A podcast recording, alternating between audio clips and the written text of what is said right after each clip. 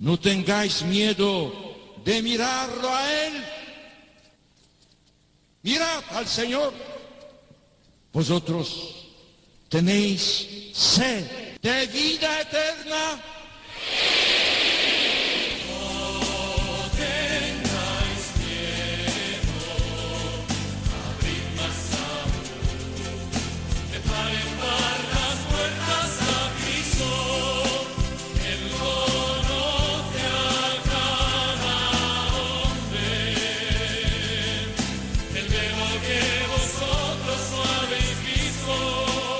Comienza No tengáis miedo con el padre Juan Francisco Pacheco.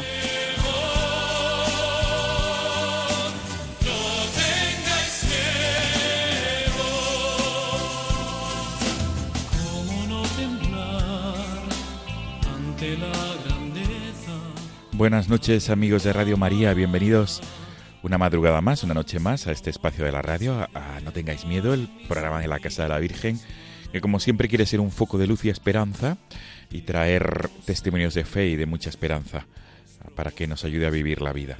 La vida desde la fe y la esperanza en Cristo resucitado. Amigos, estamos ya prácticamente finalizando la cuaresma porque estamos a 29 de marzo en esta, en esta fase final de la cuaresma y ya prácticamente en Semana Santa, que comenzaremos, si Dios quiere, la víspera del próximo día 2 de abril, el sábado por la tarde ya será la víspera del Domingo de Ramos, Domingo de la Pasión del Señor. Y en este contexto que estamos terminando la cuaresma, todos los años se realiza la campaña 40 días por la vida, que es una campaña en la cual se pide, se reza por la vida. Y son muchas las personas que en la vía pública rezan y sobre todo dan testimonio por la vida. Y en este contexto vamos a trasladarnos hasta la ciudad de Barcelona porque ahí se encuentra Valerie, es una universitaria, estudia en la Universidad CEU Abad Oliva, porque ella ha participado ya en alguna campaña, 40 días por la vida, y nos va a compartir su experiencia. Amigos, este es el sumario del programa de esta madrugada de 29 de marzo. Gracias por ser fieles a esta cita quincenal. Comenzamos.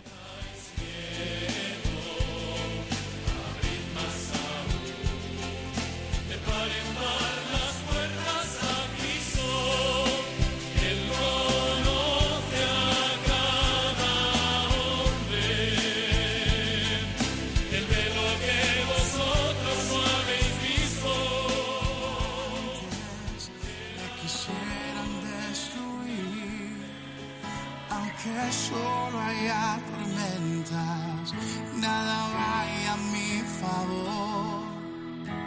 Yo seguiré confiando, siempre en ti mi buen Señor.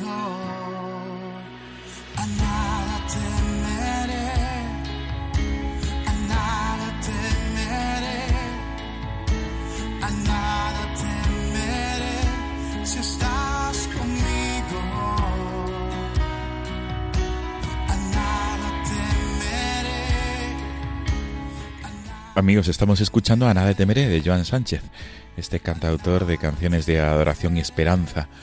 Y es una canción muy profunda porque nuestra invitada, Valerie, desde Barcelona, a la cual vamos a saludar ya sin dilación, nos pide que suene al principio y al final porque a ella le interpela y le hace mucho bien este tema musical, a Nadie Temeré. Valerie, buenas noches. Buenas noches, padre. Muchísimas gracias por la invitación. Gracias a ti por estar ahí a estas horas de la noche, de la madrugada y gracias por acompañarnos con tu testimonio, el cual va a ser de mucha fe y mucha esperanza. Valerie, ¿por qué este tema te ayuda tanto? Este tema de Joan Sánchez, A nada temeré. Bueno, pues básicamente ha sido muy providencial que esa canción llegara en ese momento en el que, pues después de un día de rezar delante de, de un lugar, pues que impacta tanto, ¿no?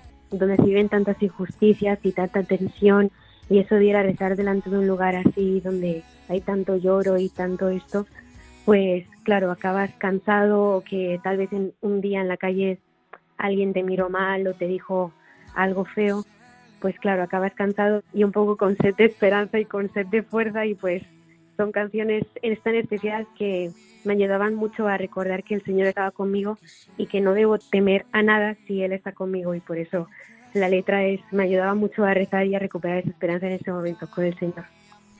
Qué bien. Valerie, no hemos dicho tu apellido, que ha sido una, una incorrección por mi parte. Perdona, que no te he presentado bien. ¿Es Valerie? Soy Valerie García Zambrano.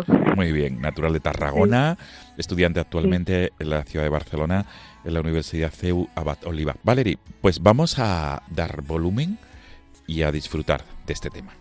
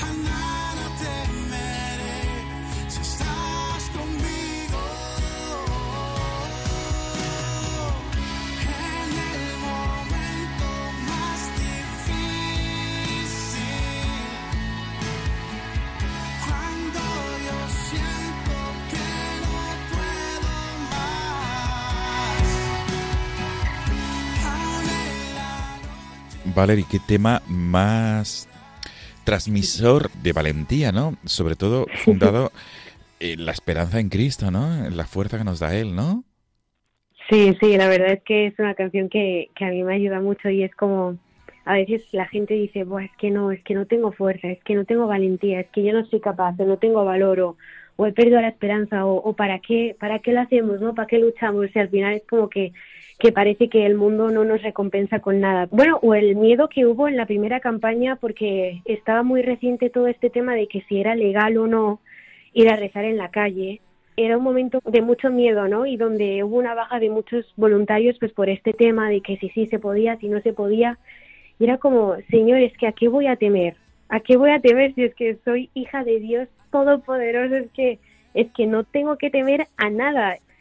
Y bueno, enlazándolo un poco también con una experiencia que tuve, bueno, a ver, la mayoría de veces que iba a rezar, pues a ver, a propósito, yo intentaba ir a obras donde no había nadie, porque no, no buscaba tanto encontrar una hora más cómoda para mí, sino donde más se necesitara, ¿no? Entonces intentaba siempre preguntar, ¿a qué hora no hay nadie para ir y que no se quede nadie sin rezar? Entonces yo iba y claro, no, no era fácil, ¿no? Porque una chica ahí en mitad de la calle rezando sola y pues, y claro, varias veces yo me acuerdo de estar delante del laboratorio y que en la ventana del laboratorio se asomaban las enfermeras a mirarme ahí con una cara ahí como amenazante o incluso a grabarme o una vez llegó una patrulla y tal y yo ahí rezando y yo, Señor, me está temblando todo, pero, pero a la vez es como, aquí me mantengo, Señor, porque tú estás conmigo, es como la certeza de, allá donde vaya, en la calle, en la punta del mundo, aunque sea el, lugar más cruel o más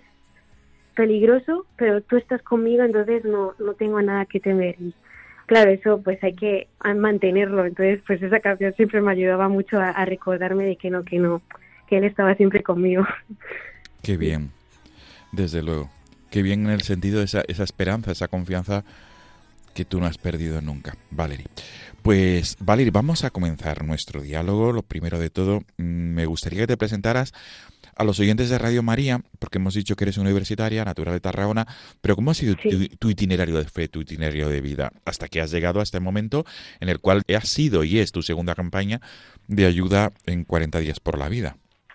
Itinerario, o sea, en el sentido de, de mi horario normal. No, no, no, no, tu itinerario, tu itinerario, perdón, itinerario de vida. Eh, eres natural de Tarragona, ¿cómo has vivido tu infancia, tu juventud, la fe, hasta que llegas a la universidad? ¿Qué es lo que te ha interpelado para, mm, para colaborar con 40 días por la vida, etcétera? Para empezar con mi fe, no vengo de una familia católica practicante, pero sí es verdad que desde pequeña siempre se nombraba mucho a Dios en la familia, pero no como católicos practicantes de misa, de domingo y todo esto, sino algo más como dentro de la cultura, ¿no? Entonces, eh, pues nada, yo tengo una hermana pequeña con mis dos padres, eh, de toda la vida de Tarragona. Luego, a los a, a raíz de la separación de mis padres, pues mi madre se, se empezó a acercar más a la fe eh, y yo con ella, entonces se puede decir que nos convertimos madre e hija de alguna manera juntas, ¿no?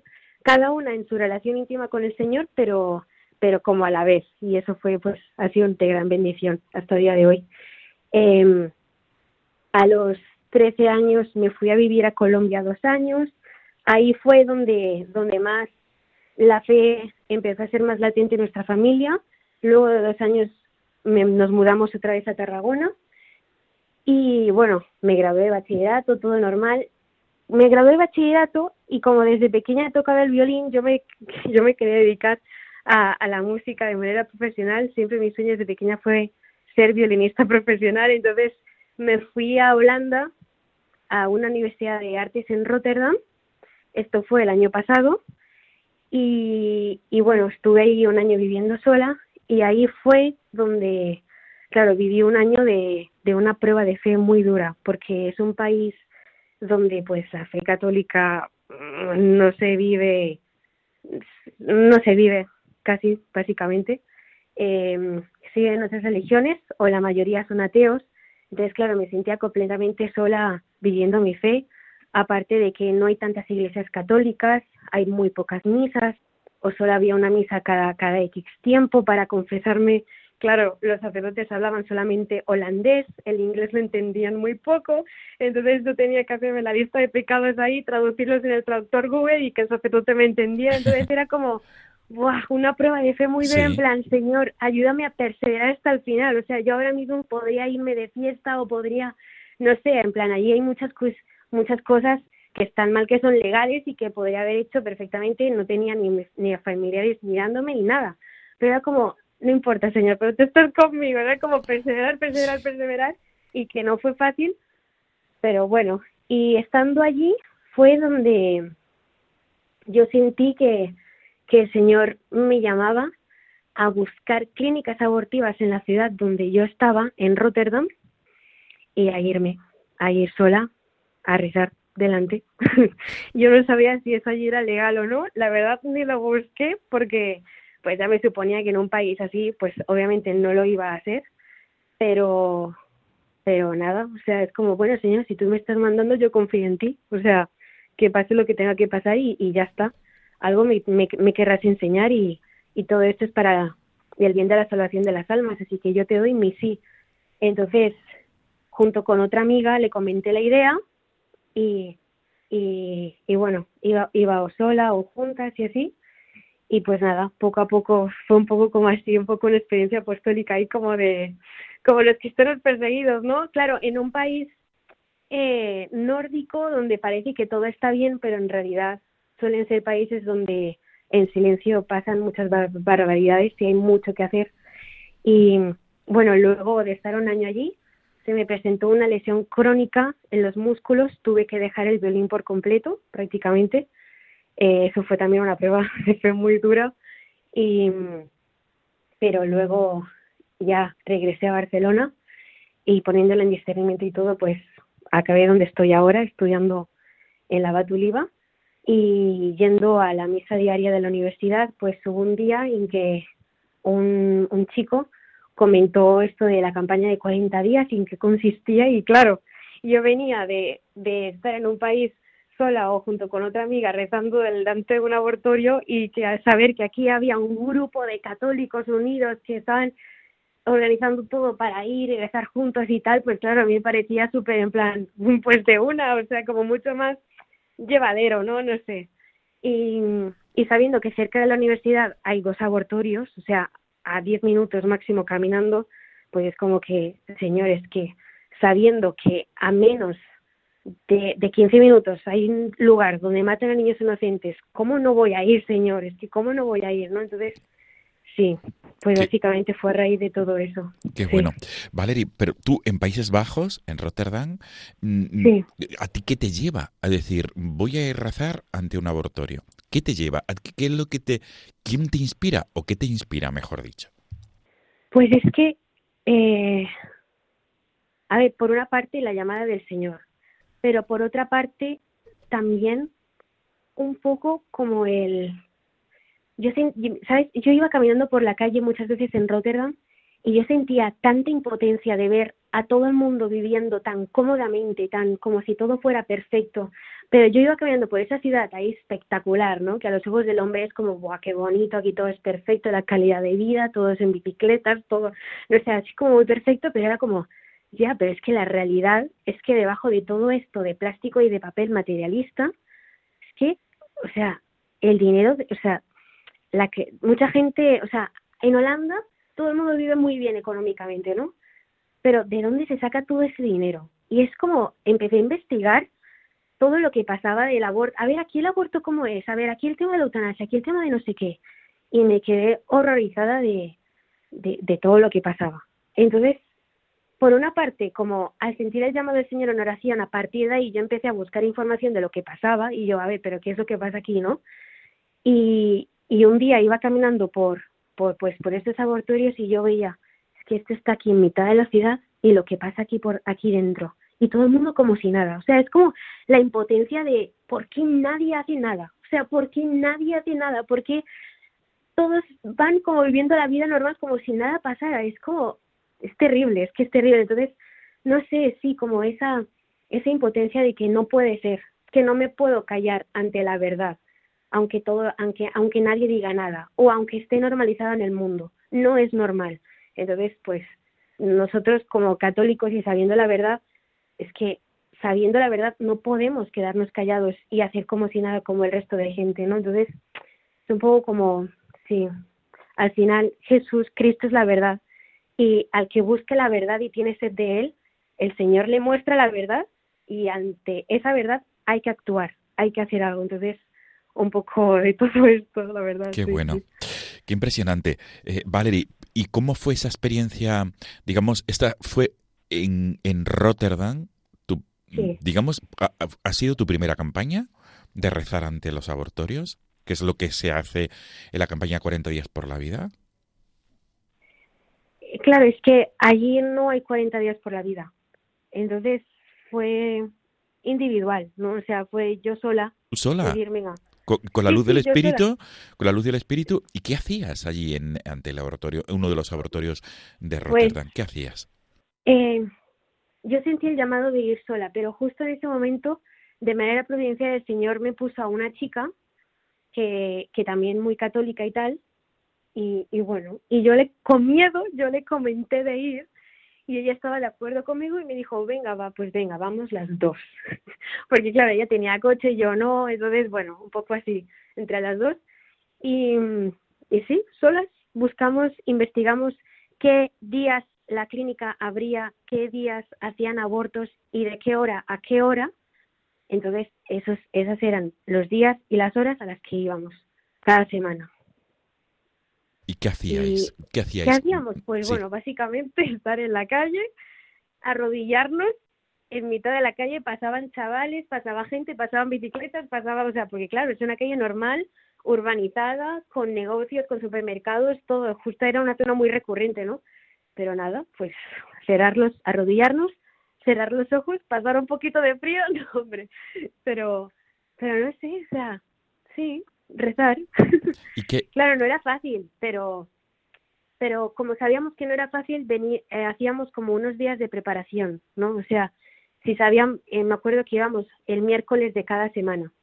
Entonces decíamos, bueno, toca el miércoles, pues entonces desde el día anterior nos comprometíamos cada una de eh, como ya empezar como eh, a estar un poco más recogidas en oración, porque también somos conscientes de que vivimos en un, en un mundo terrenal, pero que también hay una realidad espiritual y, que al final esto es una batalla espiritual. Entonces, si era miércoles, pues ese día intentábamos hacer ayuno, no íbamos sin ir a misa antes, o sea, teníamos que ir a misa antes. Y recibíamos a Jesús en la Eucaristía antes de ir, hacíamos un rosario antes de ir y ya estando más fuertes espiritualmente, pues íbamos y rezábamos un rosario, las letanías y bueno, y lo que íbamos, lo que nos iba moviendo el Espíritu Santo en ese momento sí.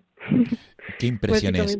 ¿Qué, mm, los que os veían, alguna impresión que os comentaban, alguna mirada, algún comentario, eh, no sé. Mm. A ver, pues es que en ese sentido Holanda es un país donde cada uno va un poco más a su bola. Es verdad que en España también, pero, por ejemplo, y comparando un poco la experiencia que tuve de rezar allí y rezar aquí en España, pues aquí en España, por ejemplo, en la campaña pasada, eh, los primeros días que fui a rezar, pues hubieron más de tres personas que me dije, que nos dijeron algo, a mí, a los que estábamos ahí. Pero en cambio en Holanda nunca pasó nada, o sea, nunca nos dijeron nada. Sí nos miraban raro y pasaban por ahí y se quedaban quietos mirándonos o nos miraban mal, o a veces teníamos un poco el temor de que alguien llamara a la policía o no sé, pero yo creo que es porque Mm, yo creo que es porque, bueno, por una parte porque el Señor nos protegía un montón y por otra parte porque, no sé, es que era muy raro, porque de hecho un día ella y yo lo comentamos, que nos sentíamos invisibles, o sea, sentíamos que la gente pasaba y nos miraba, pero a la vez era como si no vieran nada. Y, y a mí se me hacía raro porque yo decía, a ver, en plan, es de lógica, tú ves a alguien de rodillas pues te impacta, ¿no? En plan, aquí en mitad de la calle, eh, si alguien dijera algo sería lo normal. Pero, sin embargo, mucha, mucha gente pasaba y mucha gente nos miraba, pero nadie nos decía nada. Entonces era como que nos veían, pero a la vez no nos veían. Entonces, eso siempre lo vimos muy como, bueno, gracias, Señor. Pero claro, aquí en España... Eh, es pues distinto, es distinto la situación. Es distinto, sí, es, distinto. no sé, es como no se cortan en decirte nada o en lanzarse o decirte, oye, sois unos no sé qué, o lo que estáis haciendo está mal. O... Sí. Ahora hablaremos de ello. eh, Valerie, vamos a hacer una pausa y para la pausa vamos a utilizar eh, otro de los temas musicales de Joan Sánchez, Sigo adorando. ¿Por qué te gusta tanto? ¿Por qué te interpela? ¿Y por qué nos lo aconsejas también? Porque yo creo que hay que adorar al Señor no solamente cuando estamos en tiempo de consuelo espiritual o cuando estamos en un momento de nuestra vida muy feliz o cuando todo nos sale bien, sin adorarlo también en el cansancio, en la fatiga, en la prueba, en la tristeza o incluso cuando estás en crisis de fe, ahí sigue adorando. O sea, ámalo y adóralo cuando estás bien y cuando estás mal y cuando lo ves todo muy claro y cuando no ves nada claro también. Entonces, esta canción es, me recuerda mucho como que, no, vale, y aunque estés cansada y te sientas sola y que estás luchando sola, no, sigue adorando. Y aunque no veas nada, confía en que el Señor está ahí. Y pues sí, es que a mí me encanta esa canción por eso. Estoy mal y sigue adorando, no importa. Vamos a escucharla, Valerie. Vamos a disfrutar.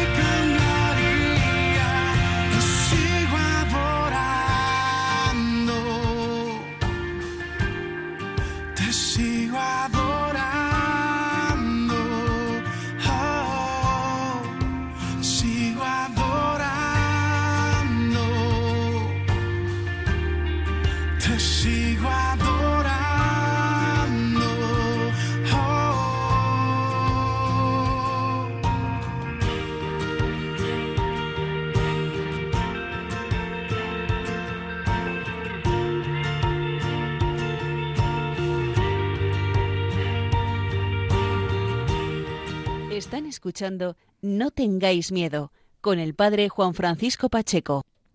Valery, pues continuamos nuestro, nuestra entrevista, nuestro diálogo nocturno. Este tema es estupendo también, un tema, te sigo adorando como tú dices, en el cansancio, en la prueba, en la tristeza y en todo y ante todo estás ahí, Señor, tú eres mi Dios. Sin duda, Valeria, un tema muy profundo además, que puede ayudar mucho, ¿eh? Puede ayudar mucho. Eso puede ayudar mucho a los oyentes que nos estén escuchando ahora o después a través del podcast, este tema musical. Sigo adorando, te sigo adorando, Señor, de Joan Sánchez. Valerie, acabas de resumirnos esa experiencia tuya orando ante un abortorio de Rotterdam, donde estuviste un año estudiando en los Países Bajos. Sí. Vuelves a España, te estableces en Barcelona, si no me equivoco.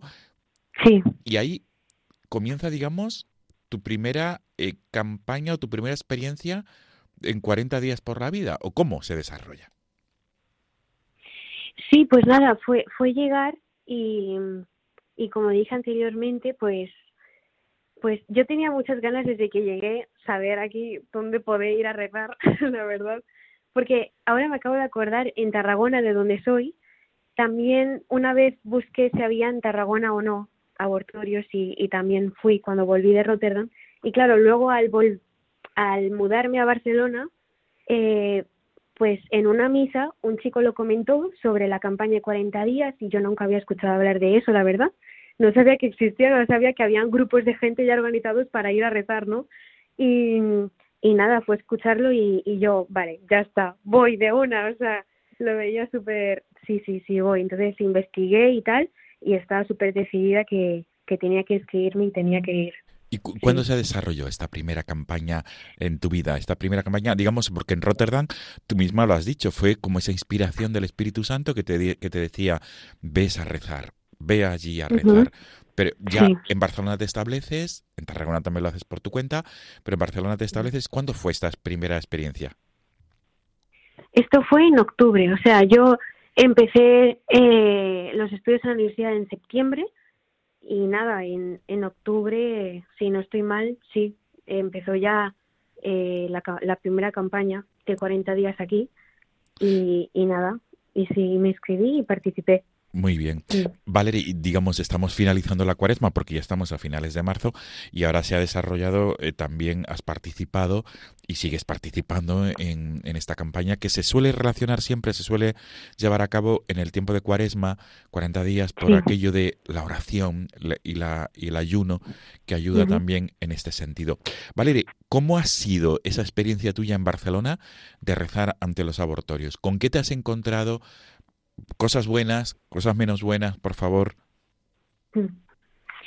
Bueno, yo creo que eh, las cosas no tan buenas eh, las sabemos un poco todos, ¿no? Que es lo que tanto al hacer la publicidad para la campaña de venga, apuntaros, tal. Claro, lo primero que a la gente se le viene son cosas negativas, ¿no? De que, que si es legal o no es legal, que si la gente te dice algo, que te vas a la calle, pero ¿qué haces? O estás solo, o el miedo, o tal. Para mí me gustaría mucho remarcar eh, el milagro que, que los milagros que se cumplen cuando los voluntarios van y rezan. O sea, en la primera campaña hubo un caso que se hizo famoso a nivel nacional, del caso de Natalia, una mamá, una supermamá de, de tres niñas, pero se quedó embarazada de dos mellizos, y que justo aquí en la, en, la clínica de Almaces, donde, eh, donde yo voy bastante a rezar, eh, ella viajó desde Mallorca para ir a abortar a sus dos mellizos, que estaban en un mes donde ya era ilegal, pero, pero eso ya a, las clínicas abortivas les da un poco igual. Eh, entonces ella iba decidida a abortar, pero delante habían dos voluntarios, entre una Milena, que, que estaba ahí rezando, y, y claro, Natalia entró llorando, ella ya estaba llorando desde antes, llorando, llorando, llorando, pero entró y luego de repente salió llorando y, y claro, Milena fue a abrazarla, ¿no? Pues lo normal fue abrazarla y, y Natalia dijo, es que son dos, es que son dos.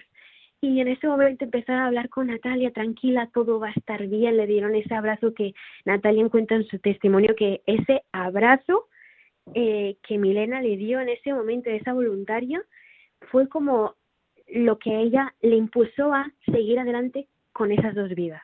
Un abrazo. Y Natalia venía con su padre, ¿no? Que podríamos decir, bueno, una madre sola, sin familia, sin apoyo. No, es que muchas veces son mujeres que tienen familia, tienen amigos, pero que todas esas personas de su alrededor las presionan a abortar. O sea, se dice mucho, ¿no? De que hay que respetar la libertad de la mujer. Claro, pero es que libertad de la mujer, pero para realmente escoger, porque las, los casos mayoritarios de aborto son porque las personas alrededor de la mujer las presionan para abortar. Entonces, en libertad no escogen y no se sienten libres de escoger realmente hasta que ven que tienen otra opción, el apoyo de gente que les dice, no, puedes seguir adelante, hay esperanza, tienes ayuda. Y en ese momento Natalia decidió no abortar. Y de hecho ya en nada, en uno de, en plan, ya esos dos mellizos han nacido y son preciosos y todos estamos súper felices. Entonces, este es uno de muchos casos que hay gracias al poder de la oración y del ayuno. Y por eso insistimos tanto de que, pero ¿por qué no puedo rezar desde casa o en la iglesia, ¿no? De poder puedes, de poder puedes si el Señor escucha todas las oraciones, pero es el testimonio de estar en ese lugar, ¿no? Que, que nos ven, o sea, que es algo visual, que nos ven que estamos ahí, ¿no? Que es real, que estamos ahí rezando y no solamente rezando, sino que también estamos abiertos a ayudar a todas las mujeres que lo necesiten, porque hay ayudas, hay organizaciones, pero nadie lo sabe. Las mujeres se piensan que, que no hay, que, que les obligamos a, a, a, parir, perdón, que eso es lo que dicen las feministas, ¿no? Que obligamos a parir y luego las dejamos tiradas. Eso es mentira. Hay muchísima gente dentro de la iglesia que, o sea, dedican toda su vida a la ayuda de estas mujeres y a los demás. Entonces, eh, Natalia, por ejemplo, ¿no? uno de los muchos ejemplos, pero ella, por ejemplo, ha recibido un montón de ayudas económicas para sus bebés, pero no solamente ayuda económica, sino ayuda emocional, psicológica, en todos los sentidos espiritual. Y es como, vale muchísimo la pena y, vale mucho la pena ir y es muy necesario ir y, participar en esta misión porque realmente se salvan vidas, pero no solamente las vidas de los, de, los bebés, sino a reconstruir vidas de mujeres que, eh, aunque parecían vivas, estaban muertas por dentro y han vuelto a, a, vivir. Y de verdad que es algo que se me remarca mucho esto, ¿no? Lo negativo de ir, pero si fuéramos conscientes de los milagros y de las cosas increíbles que pasan por ir, iríamos todos, estoy segurísima. Qué bueno. Valerie, eh, ¿algún momento de cruz especial en la campaña 40 días por la vida para ti, pregunto, a ti?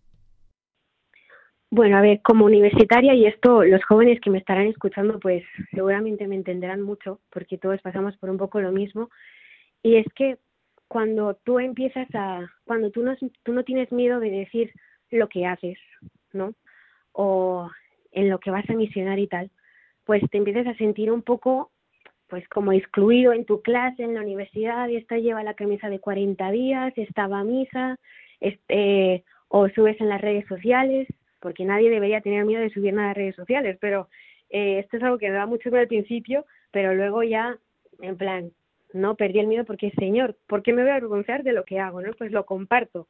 Entonces, claro, mucha gente empezó a ver de, de lo que hacíamos y tal, y claro, te empiezas a sentir ya un poco excluido o esta que hace o no la hablamos y tal. Entonces, eso por una parte. Luego, por otra parte, pues que tu familia tampoco se entere mucho porque no estarían de acuerdo. Entonces, eso ahí, pues ya carga un poquito más. Y luego, el hecho de estar ahí delante y, y rezar, pues, pues bueno, de estar ahí delante y de que pasen, hubo una vez que yo creo que fue la vez que más me dolió, iban pasando un matrimonio con una mujer, con un carrito y un bebé, y la mujer, y, y yo pensaba, o sea, sinceramente, eh, juzgué mal, pero yo pensaba que la mujer nos iba a sonreír o algo, ¿no? Porque, claro, ves a una madre con, con su esposo y con su hijo, con su bebé, eh, pues no sé, ¿no? Pues no. O sea, se enrabió un montón y nos empezó a decir de todo, que éramos unos miserables, que éramos unos no sé qué, que qué hacíamos aquí, que eso no era legal, que nos teníamos que ir de ahí, que dejáramos a esas mujeres en paz. Terrible, pero yo sentí un profundo dolor porque fue como ver a ese bebé en ese carrito y saber que ahí enfrente se matan bebés como ese bebé, Y, y me pareció terrible la injusticia. ¿Por qué ese bebé puede vivir y esos no? O sea, es como, ¿por qué tú puedes ser madre y las otras decir no serlo y matar a sus hijos? O sea, es como... Y fue como la vez que más me dolió. Y aunque no fue la vez que más me insultaron y nos insultaron, pero fue la que más me dolió por este hecho de que por qué ese bebé puede vivir y los demás no. Y ahí mismo, enfrente, ¿no? Y fue, buah, fue muy doloroso para mí. Y luego hubo otra vez que yo estaba delante de la, del abortorio en Tarragona y mm, entró una chavala como de 16 años, si no estoy mal, 15, 16, 17, no lo sé, con un chaval también como de 18 años. Y ella estaba muy nerviosa, se tocaba la barriga, llorando, tal. Entró y tardó mucho en salir. Entonces, cuando tardan en salir es porque las cosas no van bien. Si entran y salen rápido, pues bueno, bueno, que tampoco es bueno, pero bueno. Pero claro, cuando entran y están como una hora o más y salen hasta dentro de un rato y la chica salió con menos volumen de barriga y llorando lo que no está escrito, o sea, un drama total. Ella casi no podía ni caminar, iba cojeando, iba tocándose la barriga, llorando un montón. El chico sin saber qué hacer, no sabía ni cómo consolarla. Luego habían como tres hombres esperando fuera del laboratorio, em, llorando porque sus mujeres habían entrado dentro. Incluso había un hombre que estaba ahí sentado llorando, llorando porque yo, vale, seguramente su mujer habrá ido a abortar y él no quería que, que le quitaran la vida a su hijo. Y esto pasa mucho también, ¿no? Que se habla mucho de la madre y el bebé, pero no de los hombres que sufren esta injusticia, tragedia y que no pueden decidir sobre la vida de sus hijos. Y, y buah, sí, esas fueron como las veces que más me tocaron y sí. Bueno, pues Valerie, estamos disfrutando muchísimo, de verdad, seguro. También los oyentes, pero se nos agota el tiempo y quería agradecerte profundamente tu testimonio en esta noche, de, ya de 29 de marzo, en este final de la cuaresma. Gracias por habernos animado a participar en 40 días por la vida, por habernos animado a rezar, a ayunar por la vida, porque desde tu propia experiencia nos has contado muchísimo de verdad. Pues, Valerie, no sé si en un minuto quieres decir algo a los oyentes de Radio María antes de despedirnos en este contexto de la cuaresma y en este contexto de 40 días por la vida. Sí, pues, bueno, primero que todo, agradecer a 40 días y a todas las personas que, que yo he visto en primera persona que dedican toda su vida para la ayuda a los demás, para salvar vidas. Agradecerles a ellas por su valentía, por su coraje y por no cansarse en esa lucha. Y dirigirme también a todos los que están escuchando en este momento, que especialmente aquellos que tienen dudas, ¿no? Que, que después de escuchar todo esto siguen pensando, siguen dudando y diciendo, Buah, pero es que esto no es para mí, o esto yo no lo hago, o yo soy padre de familia, soy madre de familia, o yo soy muy pequeño, soy universitario, no puedo, no tengo tiempo. Solo decir que es una hora de vuestra vida por una vida entera y que vale muchísimo la pena. El Señor lo dice en el Evangelio, es que eh, no hay amor más grande que el que da la vida por los demás. Y, y nada, que animaros, o sea, animaros y que, y que os llenéis de mucha fe, esperanza y, y caridad que vale muchísimo la pena y es de muy buenos frutos espirituales para vosotros y vuestras familias. Y que muchas gracias por darme la oportunidad de, de, hablar de este tema, de darle voz y que Dios os bendiga a todos. Valeria, eres una gran comunicadora, que te conste. Gracias por, gracias por, por compartir tu testimonio de fe y de esperanza, porque me quedo con esto. Has transmitido muchísima esperanza. Valerie, todo lo mejor para la Semana Santa, que ya está ahí a la vuelta de la esquina. Y gracias de nuevo. Nos quedamos con este tema mm, de, de Joan Sánchez, a nada temeré. Gracias, Valerie, universitaria en Barcelona, la Universidad CEU Abad Oliva, natural de Tarragona, y una gran defensora de la vida y que has participado y seguirás participando en 40 días por la vida. Hasta pronto, Valerie. Muchísimas gracias. Adiós, gracias. Adiós.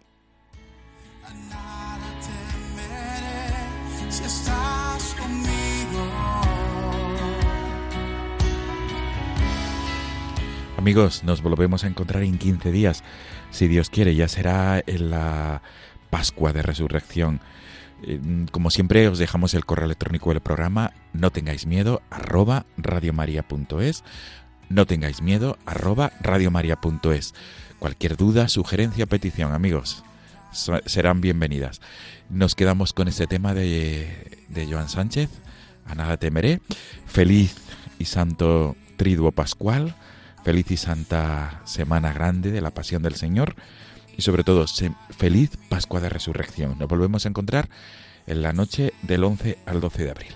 Gracias amigos, gracias por ser fieles. Buenas noches.